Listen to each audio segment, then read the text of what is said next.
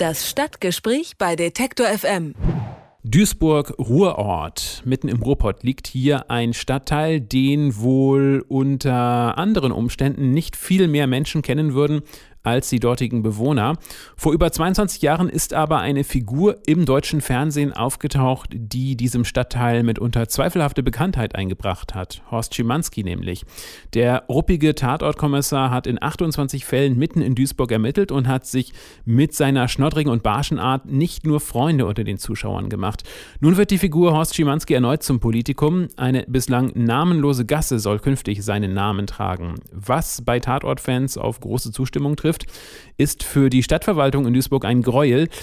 Da lehnen viele eine Horst Schimanski-Gasse ab. Worum es bei dem Streit genau geht, das kann ich besprechen mit Rainer Burger. Er ist Landeskorrespondent für Nordrhein-Westfalen bei der Frankfurter Allgemeinen Zeitung. Einen schönen guten Tag. Hallo. Wie ist man denn auf die Idee gekommen, eine Straße nach einem Tatortkommissar zu benennen?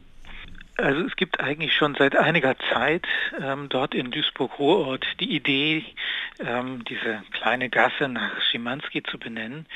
Dies, diese Idee ist geboren worden in der Bürgerschaft in Duisburg-Ruhrort. Ähm, ja, weil die Leute im Grunde je länger das jetzt her ist, dass Schimanski äh, da kam, das war so 1981 das erste Mal, eigentlich äh, desto äh, liebevoller denken sie da zurück oder mit besseren mhm. Gefühlen denken sie da zurück an die Zeit. Und ähm, ja, im vergangenen Jahr ist dann ähm, der erste Vorschlag auch gemacht worden und der lautete, man möge diese Gasse doch Chemiegasse nennen. Und das wurde damals dann von der Duisburger Stadtverwaltung abgelehnt mit einer ganzen Kaskade von Argumenten kann man sagen. Es ging schon damit los, dass man also Chemie nicht wollte, weil da Verwechslungsgefahr bestehe. Es gab auch mal einen Fußballer, Horst Schemaniak, der auch Chemie genannt wird im Ruhrgebiet bis heute. Äh, der zweite Punkt war dann, ja, das ist eine Kunstfigur, man kann also keine Gasse nach einer Kunstfigur benennen. Und dann gab es noch eine ganze Reihe anderer Gründe, weshalb das abgelehnt wurde. Unter anderem auch wurde verwiesen, dass so möglich namensrechtliche Schwierigkeiten gibt, weil ja dieser äh, Schimanski-Name hat ja auch eine Markenqualität, also und ist damit ja auch urheberrechtlich geschützt. Hm, und äh, diese Gründe dagegen, die genannt wurden, äh, sind die glaubwürdig oder steckt da möglicherweise etwas anderes dahinter?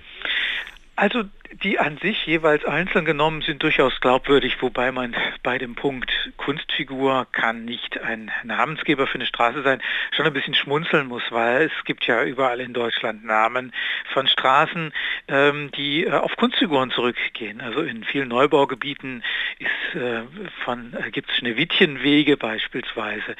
Mhm. Und Schneewittchen ist ja nun zweifellos eben auch keine real existierende Figur gewesen. Dann dieser Hinweis auf Chemie, dass da Verwechslungsgefahr äh, gibt, kann man durchaus nachvollziehen, klar. Die Namensrechte, das ist mittlerweile ausgeräumt worden, denn es gibt ja einen zweiten Aufschlag. Äh, das eigentlich zuständige politische Gremium, das ist die sogenannte Bezirksvertretung, ähm, hat jetzt entschieden, dass diese Gasse Horst Schimanski-Gasse heißen soll. Ein Mitglied dieses Gremiums hat dann auch nachgefragt beim Rechteinhaber, ob das denn okay sei und da kam also dann auch ein, ein positiver Bescheid. So hat man im Prinzip alles abgearbeitet, aber die Stadtverwaltung, die prüft immer noch, ob das denn nun so machbar und erlaubt sei und ja, die Bezirksvertretung wartet immer noch auf ein entsprechendes Signal. An sich aber ist jetzt die Entscheidung gefallen, denn die Bezirksvertretung hat das Recht, eine Straße zu benennen. Einige Bewohner wehren sich ja auch gegen das Bild, das die Figur Horst Schimanski von Duisburg zeigt. Könnte das das Problem sein? Wie gut hat denn Götz-George als Horst Schimanski den Duisburger abgebildet? Ja, also viele fühlen sich tatsächlich nicht vertreten von ihm, weil er ja doch so ein gewisses, ja, schnoddriges, ordinäres oder eben auch so ein Schmuddel-Image durchaus ja auch äh, verkörpert hat. Das macht andererseits natürlich den Reiz auch aus, eine ganz authentische Figur. Es war damals doch ziemlich revolutionär, als er ähm, die ersten Tatorte in diesem Chemie-Format da gedreht hat. Das war was wirklich Neues. Ähm, was die Leute tatsächlich sehr geärgert hat, äh, eigentlich früher mehr als heute interessanterweise, ja, also so in den 80er Jahren, da haben die halt äh, in den äh, Fernsehserien äh, vom Tatort, also unter dem Rubrum Chemie, immer eine äh, dreckige Stadt gesehen, eine düstere Stadt. Es war sicherlich teilweise damals auch so, aber ein Witz der Geschichte ist, dass die schlimmsten Szenen übrigens immer in Köln gedreht worden sind.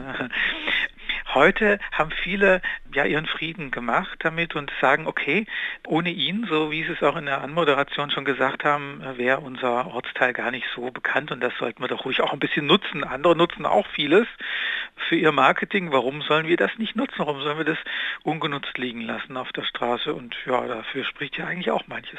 Andererseits, Sie haben gesagt, es gibt da durchaus ja doch noch Vorbehalte. Es gibt bis heute auch noch einen Eintrag auf der offiziellen Seite der Stadt Duisburg, wo relativ kritisch über äh, Schimanski also geschrieben wird, ja, dass man sich da so fast ein bisschen distanziert bis heute. Sie sagen, also ja, okay, die ersten Tatorte, also so die, die 29 Tatorte, die es insgesamt waren, das war schon ganz okay. Und danach ging es ja dann weiter. Unabhängig vom Tatort lief ja ein Format mit dem Namen Schimanski weiter und das sei dann nicht mehr so authentisch gewesen, wird auch bis heute eben auf der Seite unter dem Eintrag Horst Schimanski moniert. Da war ja auch die letzte Folge, glaube ich, im November 2013 äh, ausgestrahlt worden, also noch ziemlich ähm, aktuell. Wenn man böse ist, könnte man jetzt die Frage stellen, hat Duisburg niemand anderen als Horst Schimanski? Das vermutlich nicht, aber ich würde das rumdrehen. Duisburg hat vieles andere, nämlich vor allen Dingen doch einiges an Problemen. Es hat sich halt doch gehäuft, was der Stadt wirklich schwer, schwer noch äh, zu schaffen macht. Hm, sicherlich am heftigsten das Thema Love Parade, diese große Katastrophe. Also das steckt den Leuten da heute noch in den Knochen. Dann gab es da mal ganz üble Mafiamorde.